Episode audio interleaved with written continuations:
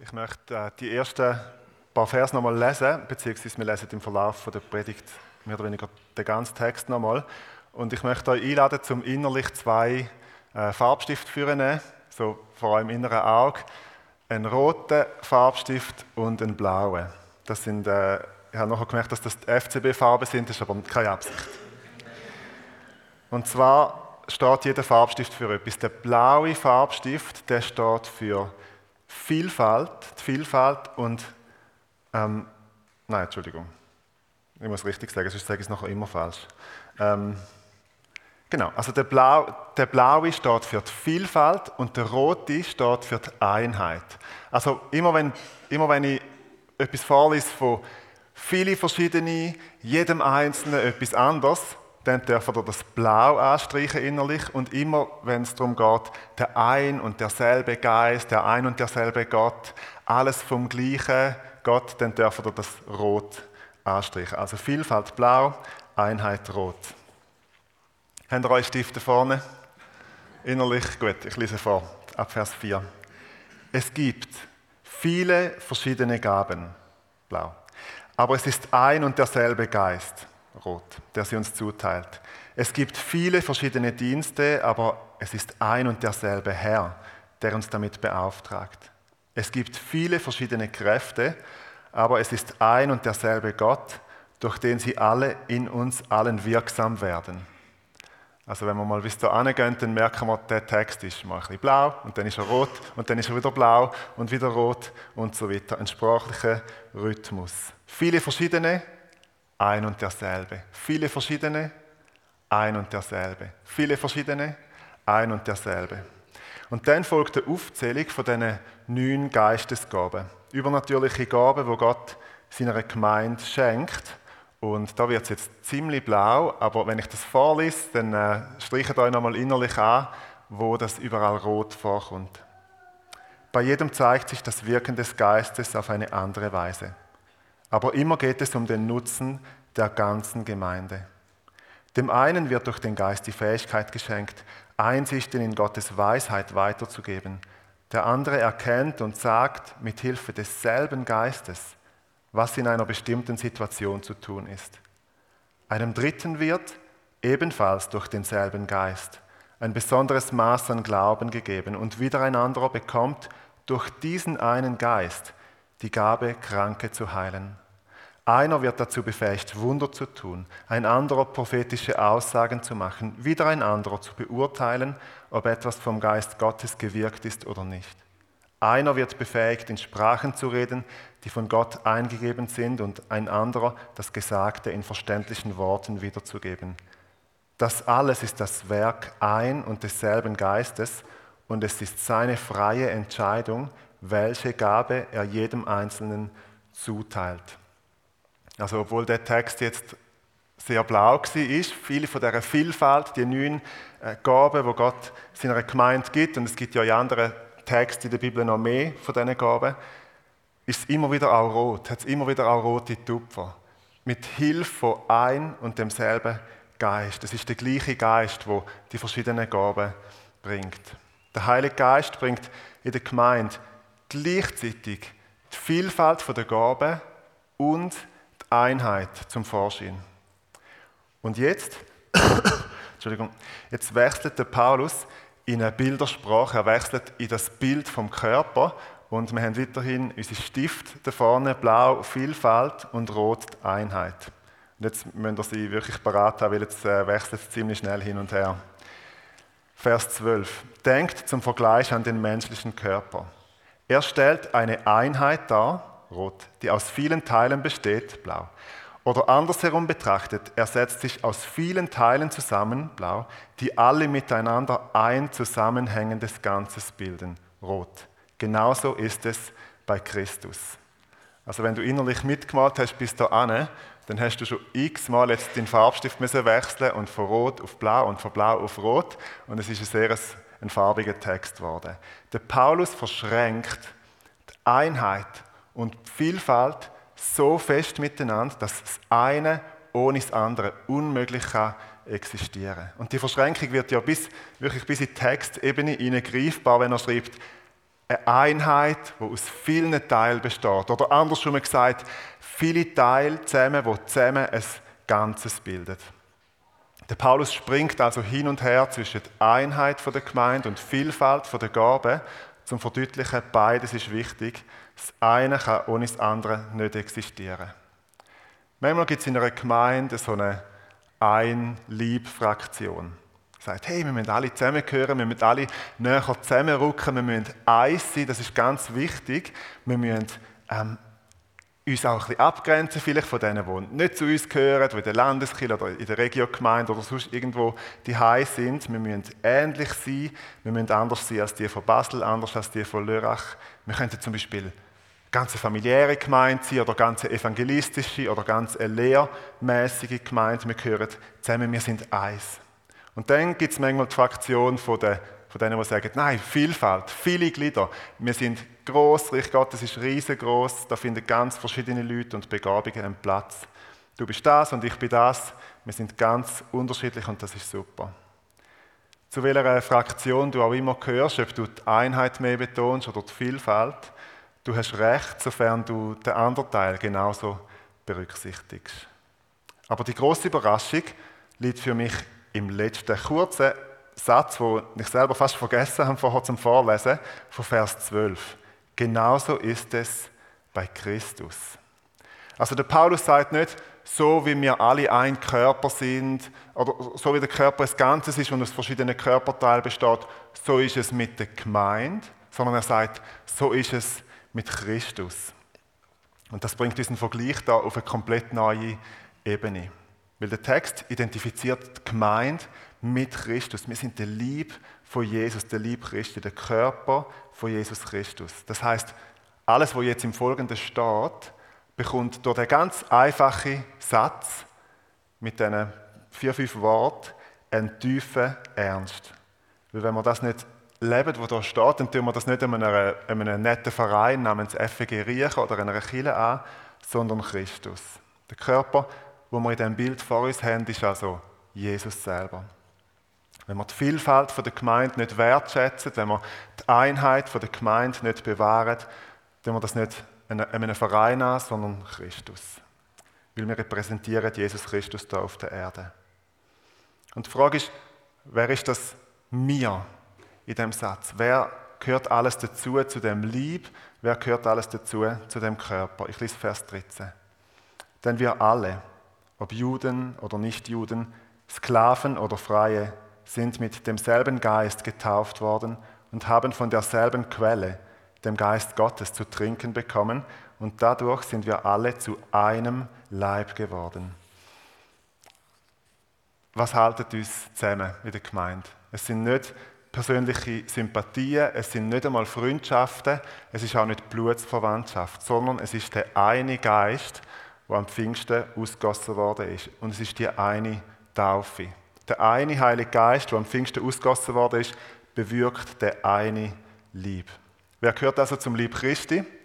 Nicht die, wo du primär toll findest, nicht die, wo du in allem gleicher Meinung bist wie, wie sie und erst recht nicht die, wo das gleiche Körperteil sind, wie du es vielleicht bist, sondern alle, wo den gleichen Heiligen Geist und die gleiche Taufe auf den Namen vom dreieinigen Gott empfangen haben. Wir alle, ob Juden oder Nicht-Juden, Sklaven oder Freie. Und ich ergänze, wir mögen evangelisch sein oder katholisch, wir mögen eher links wählen oder rechts, wir mögen charismatisch sein oder weniger charismatisch, wir mögen kreative sein oder sehr korrekte, wir mögen alte sein oder junge. Alle, die den gleichen Heiligen Geist empfangen haben, alle, die die gleiche Taufe bekommen haben, gehören zu dem einen Lieb und sind damit Teil der Gemeinde. Das entscheidest also nicht du und auch nicht ich, wer dazugehört, sondern Gott selber. Vielleicht hast du dich daran gestoßen, dass ich zum Beispiel Katholiken aufgezählt habe. Man muss das jetzt sein. Oder dass ich SVP-Wähler oder, oder die SP-Wähler aufgezählt habe, je nachdem, zu welchem Lager du dich dazu zählst. Ich meine, muss das sein? Das sind ja jetzt doch ziemliche Gegensätze. Aber wenn wir den Text reden, merken wir, die Gegensätze im Text sind noch viel größer.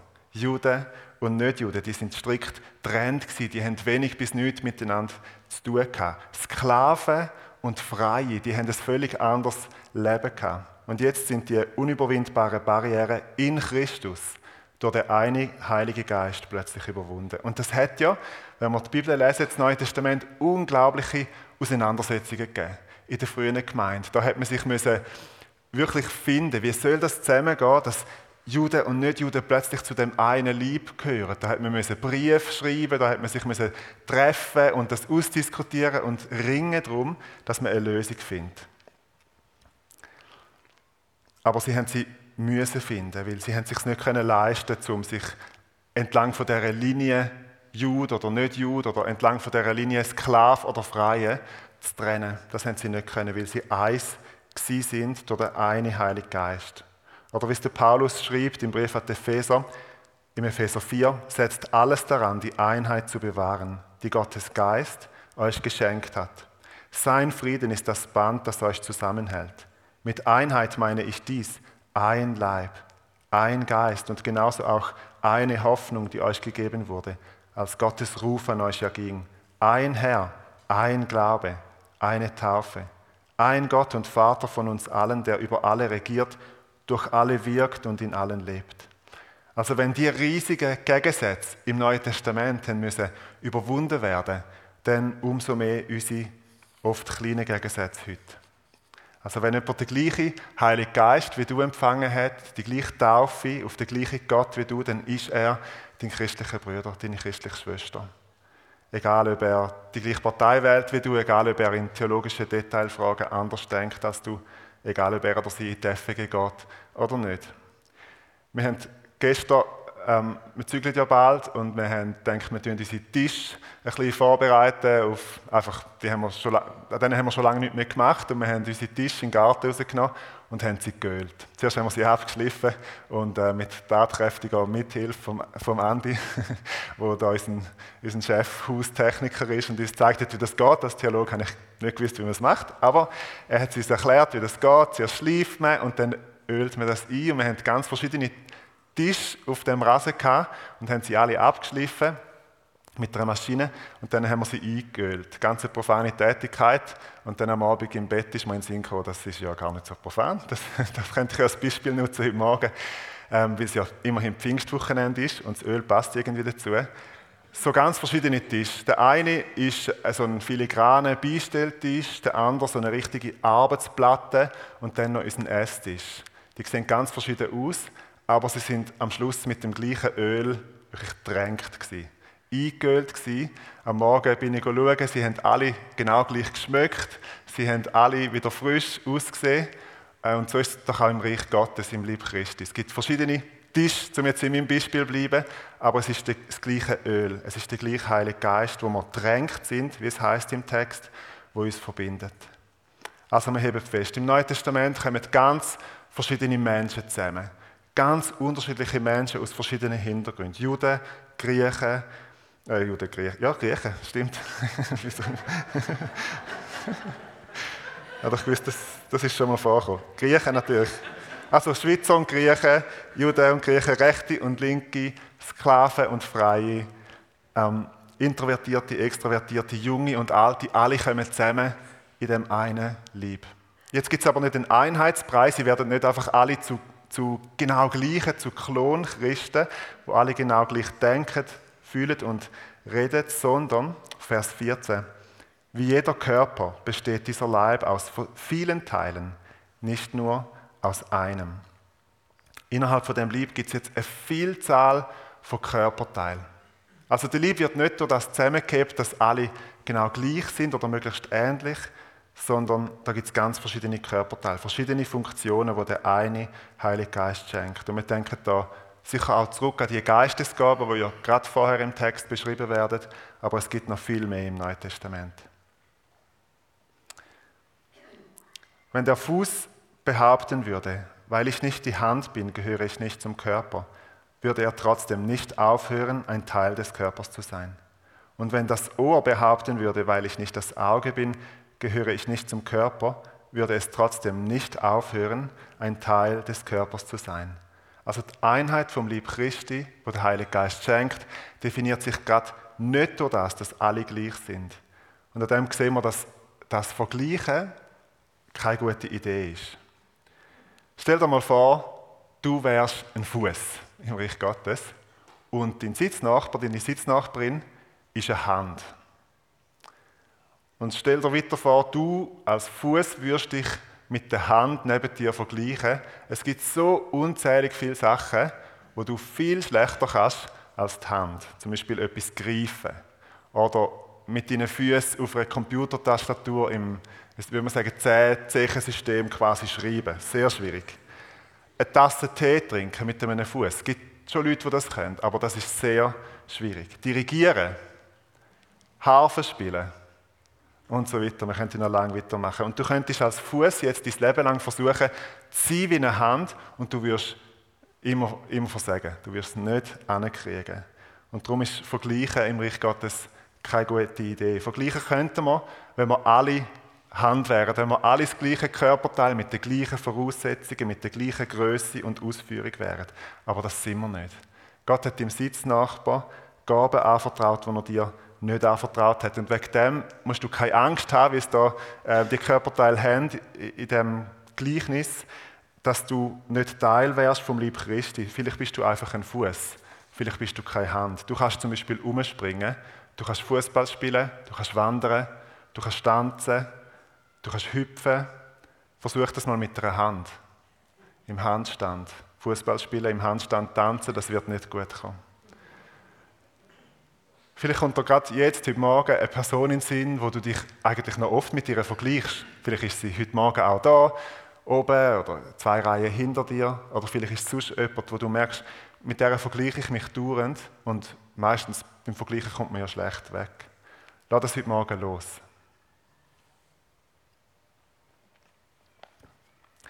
Vers 17. Wenn der ganze Körper nur aus Augen bestünde, wo bliebe dann das Gehör? Wenn er nur aus Ohren bestünde, wo bliebe der Geruchssinn? Tatsache jedoch ist, dass Gott entsprechend seinem Plan jedem einzelnen Teil eine besondere Aufgabe innerhalb des Ganzen zugewiesen hat. Also jeder und jede hat eine Gabe und damit eine Aufgabe bekommen. Also mit Pfingsten hat der Heilige Geist nicht nur ein Lieb gemacht, nicht nur die Einheit, sondern auch ein funktionierender Lieb, wo eben in dieser Vielfalt der Gaben funktioniert. Ein Lieb, wo, wie bei unserem Körper ja auch, jedes einzelne Körperteil eine besondere Aufgabe hat. Vielleicht hast du die Aufgabe schon entdeckt, die Gabe, vielleicht auch noch nicht so ganz. Vielleicht weißt du nur, also eine Hand bin ich ganz sicher nicht und das Auge bin ich ganz sicher auch nicht. Aber ich kann dir mit dem Text garantieren, Du bist ein funktionstüchtiges Körperteil am Lieb Christi. Und du und deine Funktion, ihr werdet gebraucht. Gott hat jedem Einzelnen eine besondere Aufgabe innerhalb vom Ganzen zugewiesen. Und eine besondere Aufgabe kann auch sehr entlastend sein, weil es heißt auch, du darfst einfach eine Hand sein. Du musst nicht noch alles andere sein. Du musst nicht so ein Gemisch sein aus allem, so weder Hand noch Fuß, sondern du darfst einfach Hand sein. Das entlastet auch. Vers 19. Was wäre das schließlich für ein Körper, wenn alle Teile dieselbe Aufgabe hätten? Ich möchte euch zudem ein Beispiel geben. Nehmen wir mal äh, den Urs, unseren, unseren Moderator.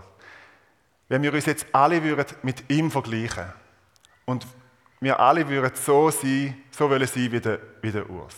Eloquent und gut organisiert und oft irgendeinen guten Spruch noch auf Lager. Und angenommen hätten alle Erfolg. Also es würde uns wirklich gelingen und wir würden mehr und mehr werden wie der Urs, weil wir das wollen. Das wäre für uns vielleicht toll und für den lieben Christi wäre es eine Katastrophe. Nicht, nicht gegen den Urs. also, dich, dich braucht es natürlich. Aber äh, Vers 19 sagt, was wäre das schließlich für ein Körper, wenn alle Teile dieselbe Aufgabe hätten? Also Vergleichen führt zu einem absoluten Einheitsbrei. Und darum ist es schlecht für den lieben Christi, wenn wir alle würden so wollen sein wie der Urs oder, oder wie ich oder wie jemand von euch. Das wäre für den lieben Christi nicht gut. Gott hat dich als Original geschaffen und er gibt dir Gaben, die genau auf dich zugeschnitten sind. Da musst du nicht eine Kopie werden vom Urs oder von sonst irgendjemandem, sondern das machen, was Gott dich dazu berufen hat. Und natürlich dürfen wir voneinander lernen, einander als Vorbild nehmen, auch einander nacheifern, aber am Schluss wird Gott uns als das Original. Vers 20. Aber so ist es ja nicht. Es gibt einerseits viele verschiedene Teile und andererseits nur einen Körper. Nimm für den Vers nochmal deine zwei Farbstifte für und ich lese ihn nochmal vor. Blau Vielfalt, Rot Einheit. Aber so ist es ja nicht. Es gibt einerseits viele verschiedene Teile und andererseits nur einen Körper. Das ist das Resultat oder eines der Resultate von Pfingsten. Das Resultat vom Wirken vom Heiligen Geist. Pfingsten ist die Geburtsstunde von der Einheit der Gemeinde und es ist die Geburtsstunde von der Vielfalt der Gaben. Und darum ist es extrem traurig und eigentlich ein No-Go, wenn wir ausgerechnet über ein Thema vom Heiligen Geist uns anfangen zu trennen und zerstreiten, weil der Heilige Geist ja genau der ist, der nicht spaltet, sondern wo die Einheit begründet und bewahrt. Ich möchte jetzt am Schluss noch auf einen speziellen Aspekt der Einheit eingehen, wo der Heilige Geist schenkt, ab Pfingsten geschenkt hat, wo wir auch davon lesen in Apostelgeschichte 2. Und das ist die Einheit der Generationen, das Miteinander der Generationen. Am Pfingsttag steht der, Paulus, der Petrus ja auf, zusammen mit den anderen Aposteln und zitiert in seiner Pfingstpredigt einen Vers, eine Prophetie aus dem Alten Testament vom Prophet Joel und die geht folgendermaßen. Was hier geschieht, Apostelgeschichte 2, Vers 16, ist nichts anderes als die Erfüllung dessen, was Gott durch den Propheten Joel angekündigt hat. Am Ende der Zeit, so sagt Gott, werde ich meinen Geist über alle Menschen ausgießen. Dann werden eure Söhne und eure Töchter prophetisch reden. Die Jüngeren unter euch werden Visionen haben und die Älteren prophetische Träume. Sogar über die Diener und Dienerinnen, die an mich glauben, werde ich in jener Zeit meinen Geist ausgießen. Gottes Geist wird ausgossen über Junge und Alte, sowohl über Söhne und Töchter als auch über die Älteren. Also über den Kids-Treff und über 60 plus minus und über alle zwischen ihnen. Alle bekommen den gleichen Heiligen Geist und bekommen Anteil an diesen Gaben. Darum ist das Alter und Altersunterschied und auch die Verschiedenheit der Generationen nicht etwas, das uns trennen kann, sondern durch den gleichen Heiligen Geist sind wir miteinander verbunden. Und wir wollen jetzt als ein Zeichen auch von der Wertschätzung der Generationen zueinander eine Generationen-Gebetszeit machen. Und ich möchte nachher dann die junge Generation, jetzt ist, weiß ich nicht genau, wie, wir das, wie wir das definieren sollen, machen wir, machen wir unter 40 und wenn man aber so knapp über 40 ist und sich immer noch sehr jung fühlt, darf man gerne aufhören kommen, machen wir es so. Das ist immer ein bisschen heikel. Aber sagen wir, sagen wir unter 40 dürfen nachher, alle dürfen, niemand muss, äh, und sich da vorne aufstellen und ich möchte alle anderen bitten, zum einfach vielleicht so zwei, drei Leute sich um jeden herumstellen und für die Person beten. Das betrifft nicht alle von uns, werden nicht alle von uns dafür kommen. Ihr dürft gerne auch am Platz bleiben und vom Platz aus beten, aber es wäre sehr schön, wenn jede junge Person wenigstens vielleicht zwei Leute hätte, die um sie herumstehen und für sie beten. Und dann uns ähm, füreinander beten, für die, einfach vielleicht kurz den Namen sagen und dann beten für die Person für eine neue Erfüllung und Erfrischung mit dem Heiligen Geist. Dass wir dürfen in der Kraft vom Heiligen Geist laufen und dass wir dürfen ähm, auch eine prophetische, klare Sicht haben und dürfen eine Vision haben von Gott für unser Leben, eine Vision, was Gott möchte tun, eine neue Klarheit, eine neue Frische. Lasst uns für das beten, wie es auch der Text im Joel sagt. Und lasst uns speziell, vielleicht auch wenn ihr sitzen bleibt und nicht führen geht, tun euch trotzdem das zweite, das dritte zusammen und lasst uns auch speziell beten fürs Phosphor, die sind im Pfingstlager.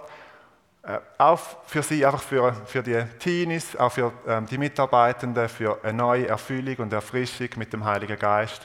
Und lasst uns auch beten fürs Training, Trainingsabschluss, wo nächste Woche ist, wo etliche, auch Jugendliche, Teenies, werden ihren Abschluss haben. Die brauchen auch eine große Portion vom Wirken vom Heiligen Geist. Und ich werde dann die Zeit abschließen. Ähm, wir werden dann auch noch für die anderen Generationen beten. Das sage ich dann, äh, wie es weitergeht. Also ich lade alle unter 40 oder so in, in dieser Grössenordnung ein, ähm, zum Führen kommen, euch da vorne aufstellen. Niemand muss, ihr dürft auch sitzen bleiben, wenn euch gerade nicht neu ist. Ich lade ähm, alle aus den anderen Generationen ein, um sich um sie herumzustellen. Zwei, drei Leute pro Person, kurz nach dem Namen fragen und für die Person beten, für eine neue Erfüllung und Erfrischung mit dem Heiligen Geist. Und wer nicht mag führen kann, oder wenn er merkt, es ist schon voll da vorne, bleibt doch am Platz sitzen, tun euch vielleicht zusammen, wenn ihr mögt, mit einer anderen Person und dann beten wir gemeinsam auch fürs Phosphor äh, Fila und fürs Trainings, Trainingsabschluss. Gottesdienst nächste, nächste Woche. Achtung, fertig, los.